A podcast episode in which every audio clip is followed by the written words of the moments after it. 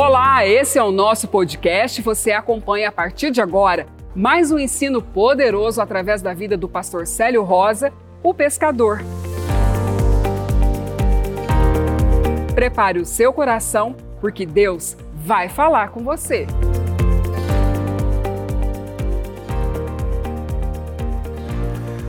Nesses últimos tempos eu tenho observado poucas pessoas querem aprender a verdade. E muitas pessoas querem aprender o conhecimento da verdade. São duas situações muito difíceis. O que quer conhecer a verdade é aquele cujos olhos dele está só nele ou nela. Você está preocupado em resolver o seu problema, a sua causa. O Evangelho então chega na minha vida para resolver os meus problemas.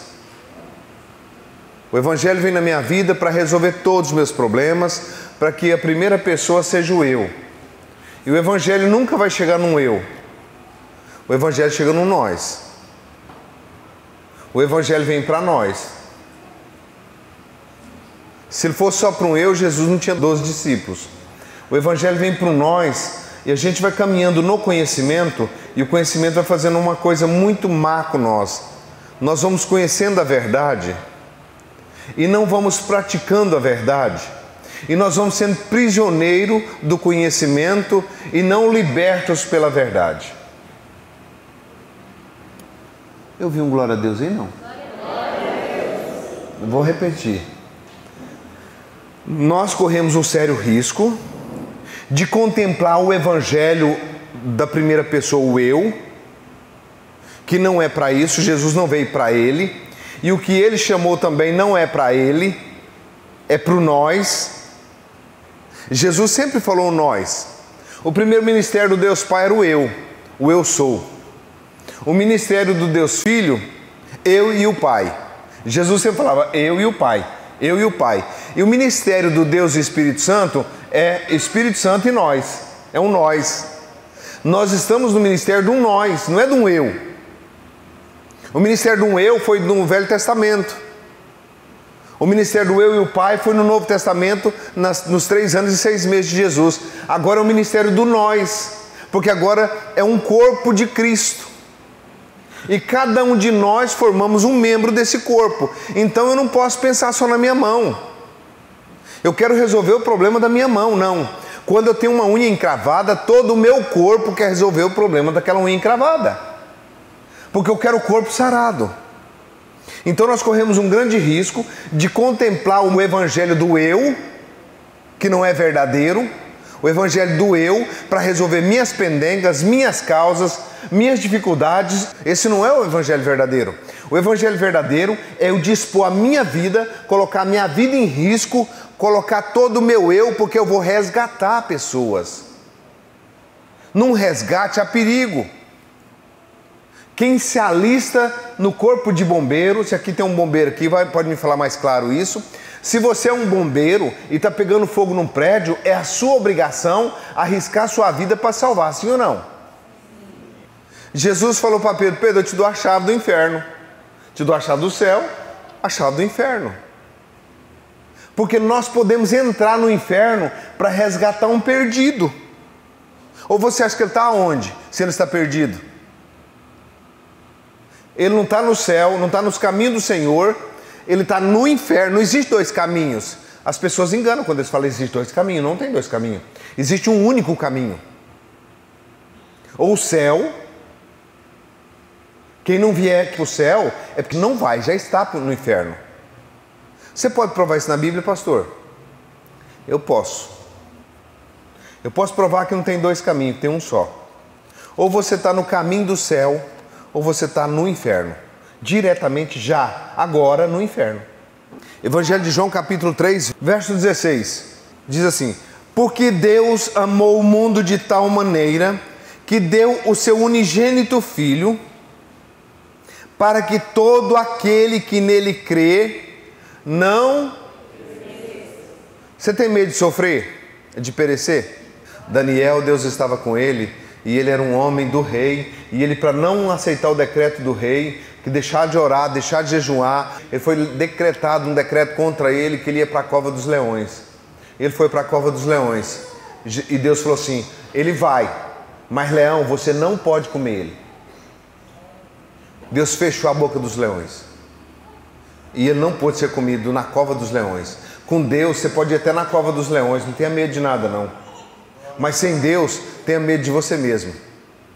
Porque Deus amou o mundo, que deu o seu unigênito Filho, para que todo aquele que nele crê não pereça, mas tenha a vida eterna.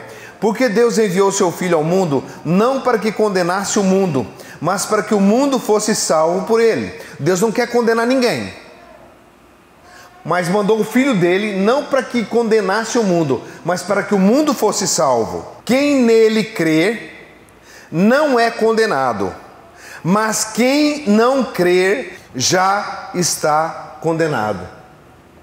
Então não existe dois caminhos? Hein? Quem não crê em Jesus Cristo como o seu Senhor e o seu Salvador está perdido. O Evangelho é para resgatar você, inclusive de você mesmo, porque nós vamos andando em Deus e nós vamos tendo revelações e nós vamos aprendendo a conversar muito bonito e vamos andando, mas nós esquecemos de praticar o Evangelho. João 8,32, Jesus diz: Conhecereis a verdade. Por que, que ele fala duas verdades? Conhecereis a verdade e a verdade vos libertará. O que, que ele quis dizer? Conhecereis a verdade. O primeiro conhecimento é o que você está conhecendo agora. Você sabe que quem não está com Jesus não vai, já está condenado.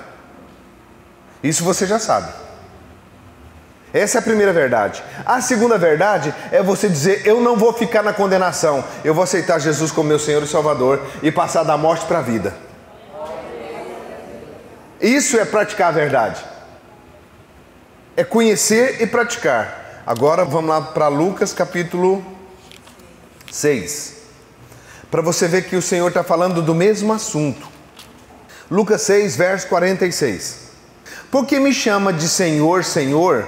Por que, que ele fala dois Senhor aqui? De novo. Duas verdades, dois Senhor. Por que você me chama de Senhor, Senhor?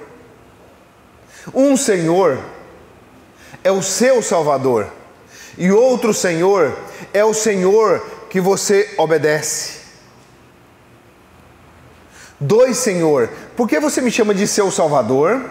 Por que você me chama de seu Senhor e você não faz o que eu mando você fazer?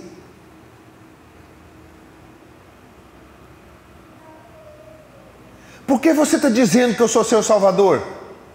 Que eu sou seu Senhor? E você não anda sobre o meu propósito. Você não anda debaixo daquilo que eu estabeleci para você. Você não anda debaixo do meu comando. Você tem a sua vida regida por você mesmo. Filho, eu sou o maestro da sua vida. Você não pode tocar fora da nota. Eu deixei uma nota para você. Por que você me chama de Senhor e de Senhor se você não faz o que eu te mando fazer? O que, que ele manda você fazer? Eu não sei o que ele manda você fazer. Ele manda só coisas simples. Ele manda umas coisinhas tão simples que é tão simples, mas tão simples que qualquer criança pode fazer. Qualquer criança pode fazer o que ele manda, nas coisas tão simples que é. Sabe o que, ele diz? Amai os vossos inimigos.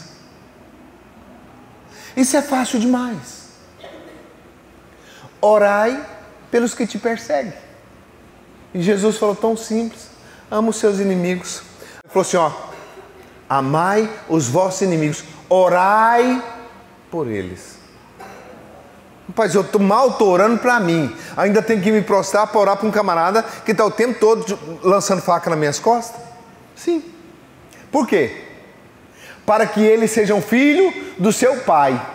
Porque um mal só encosta em você para que ele saiba que ele é mal. Porque ele vai olhar no espelho. Você vai refletir a bondade sua, reflete a maldade nele. Amém? Amém? E Jesus fala os mandamentos como esse. Por que você me chama Senhor, Senhor e não faz o que eu te mando? O que ele manda é simples. É tão simples que Jesus manda que uma criancinha pode fazer. Se te bater no seu lado direito, você também dá o esquerdo. É simples. E Jesus falou que aquele que não se tornar como uma criança jamais entra no reino. Então, quando vem uma provazinha para você, Não entenda que aquilo é para matar você, aquilo é para mostrar que você está errado. Quando vem algumas provas para nós, mostra que nós estamos errados, que às vezes nós não valorizamos nem nós mesmos e queremos valorizar alguém. Nós queremos que alguém nos valorize sem que a gente mesmo valorize a gente. Quando você começar a valorizar você, ninguém mais machuca você. Quando você souber o tanto que Deus te ama, o tanto que você é amado e você é amada, ninguém mais pisa no seu coraçãozinho e não machuca você mais. Por quê? Porque você fica imune. Porque agora você que tem amor para dar, você não é carente, precisando de alguém para te falar que te ama.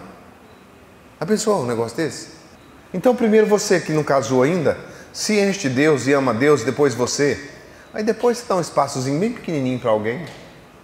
Que se você chegar e for também não faz diferença, não leva o seu coração, né? Não espere o seu marido amar você não. Ame ele. Não espere sua esposa te amar, não ama ela. Ou você não tem para dar, ou você é um pedinte, um mendigo que tá carente, que está precisando o tempo todo desse amor. Não. Seja bem resolvido. Por isso que eu gosto de aprender com Jesus. Jesus era bem resolvido demais, amados. Como Jesus era bem resolvido. Tudo que ele fazia, ele era bem resolvido. Na mesa da ceia, ele sentou na mesa e falou para Judas: Judas, tá na hora certinha agora de você me trair, ó. Pessoal tá todo mundo lá reunido, corre lá, faz agora. Se você soubesse que alguém ia te trair, você ia falar assim? Não contou para ninguém. Pedro falou: ah, achei que ele foi comprar comida. Outro achei que ele foi comprar alguma coisa, está com dinheiro da bolsa. E Jesus, bem sossegado, terminou de comer a ceia com todo mundo ali e Judas vazou, porque Jesus avisou para ele. Ele era tão bem resolvido que quando chegou para ele, falou: Qual de vocês é Jesus? Nós viemos prender, quem é Jesus? Jesus falou: Sou eu. Ele era bem resolvido. E você também é bem resolvido, porque você não é um contemplador da palavra, você é um praticante da palavra de Deus o que nunca está contente com nada não é resolvido. O que está sempre esperando alguma coisa a mais não é uma pessoa resolvida. Uma pessoa resolvida, tudo que chega na vida dele chega como surpresa, porque já está resolvido. Tudo que chega, chega na hora certinha. Dinheiro chega na hora certa, carinho chega na hora certa, sentimento chega na hora certa, amizade chega na hora certa, tudo é na hora certa, nada é na hora errada, porque ele é bem resolvido. Vamos lá, vamos terminar aqui. Por que me chamais Senhor, Senhor, e não fazeis o que eu mando? A partir de hoje, você está recebendo um convite de procurar o máximo fazer o que Jesus manda. Tá bom? Jesus manda algo tão simples não andeis ansiosos pela vossa vida, quanto ao que é vez de comer, de beber, quanto ao que é vez de vestir. Olhai para as aves do céu. Não planta, mas também não colhe. Também não tem celeiro. E mesmo sem fé, Deus alimenta todas elas. Não tem vocês mais valor do que elas? Aprende com os passarinhos. Eles não estão preocupados com amanhã. Ele levanta todo dia cantando. Jesus mandou aprender com eles. Então, por que não ser bem resolvido? Por que não começar a praticar? Você também não precisa esperar a colheita, mas também não planta. Todo dia você vai comer, porque os passarinhos comem e você vale mais do que um passarinho. Só tem que ficar esperto com o gato. Qualquer que venha a mim, ouve as minhas palavras e as observa, eu vos mostrarei a quem é semelhante. Qualquer que venha a mim, ouve minhas palavras, observa, pratica, é semelhante.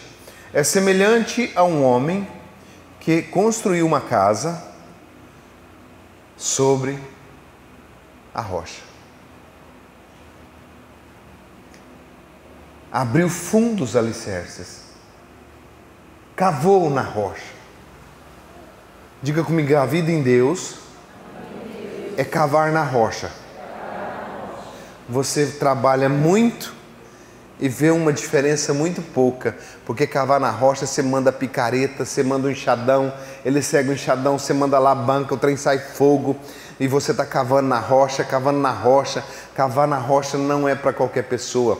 Cavar na rocha é só para os que decidiram ser vencedores. E você começa a cavar na rocha e tá difícil, e você tá orando, tá difícil, tá jejuando, tá difícil. O diabo vem tentando tirar você do foco e você continua cavando na rocha, continua, continua, e você vai ali lança os alicerces e você cava sobre a rocha orando em línguas, você cava na rocha congregando, você cava na rocha perdoando, você cava na rocha amando o seu próximo, você cava na rocha vindo à igreja, trazendo pessoas, preocupando com o evangelho, orando, jejuando, adorando, louvando, você está cavando na rocha, pode vir o vento que vier e você não é abalado. Você não cai. O que já fizeram para me derrubar, você não tem noção. Você não faz ideia o que eu já passei. Mas mil cai ao meu lado, dez mil à minha direita. E você não entende, você não pode entender os perigos que eu já passei. Eu já sofri infarto em cima dentro de avião. Eu já tive problema que você não pode nem imaginar. Não tem um sinal de corte em mim, nada. Deus me guardou de tudo, porque eu estou cavando na rocha todos os dias. Eu sou teimoso em cavar na rocha. Não importa se arranca só uma lasquinha por dia, mas eu estou arrancando a lasquinha e eu vou jogar os meus alicerces o mais profundo possível, que eu sei que vem terremoto. Vai vir terremoto na sua velhice. Escuta aqui, vai chegar os dias dos ais. Na sua velhice vem terremoto. No seu casamento vem terremoto. Na vida dos seus filhos vem terremoto. Vem terremoto na sua finança, vem terremoto em todo lugar, mas se você está estabelecido na rocha, mil cai ao seu lado, dez mil à sua direita, e tu não será atingido, porque o Senhor dá ordem aos teus anjos, ao teu respeito, para que você não tropece em nenhuma pedra. A peste que voa na escuridão não te toca, porque você é a luz do mundo. Vale a pena cavar na rocha, vale a pena ser crente de verdade, vale a pena não brincar de ser crente. Olha o fruto que você vai comer. Não come fruto se você não vê a árvore. A árvore tem que provar que tem fruto bom. Paulo falou: a minha palavra e a minha pregação não consiste em palavras persuasivas de sabedoria humana, mas em demonstração do Espírito e de poder, para que a vossa fé não apoie na sabedoria do homem, mas no poder de Deus. Tem poder, tem Deus, não tem poder, sai fora. Ouviu? Tem poder, tem Deus. Você sai no campo, você vai pegando tudo que é fruto, você põe na boca. Uma hora você morre envenenado. É o fruto mais lindo. Olha para o fruto. Cadê seu fruto? Alguém vem falar de Deus para você, cadê seu fruto? Não, você pode ser o missionário mais usado que for no mundo. Se você não me mostrar fruto, eu não como, não. Eu quero ver o fruto. Eu vou escutar quem realmente tem fruto, quem manifesta os frutos e a obra de Deus, e o Espírito Santo é aval da obra desse fruto. Caso contrário, não come. Isso é cavar na rocha. Observa o fruto, conhece a árvore, aí você pode comer até encher a barriga. E com bastante. Aí leva até uma muda daquela árvore para sua casa e planta lá, para você ser igualzinho, produzir fruto também. Aleluia. É semelhante ao homem que edificou a casa e abriu bem fundo e lançou os alicerces sobre a rocha. Vindo a enchente, bateu com ímpeto a corrente naquela casa e não pôde abalar, porque estava fundamentada em Cristo Jesus, na prática do Evangelho, da palavra de Deus, na confiança, na segurança no Senhor.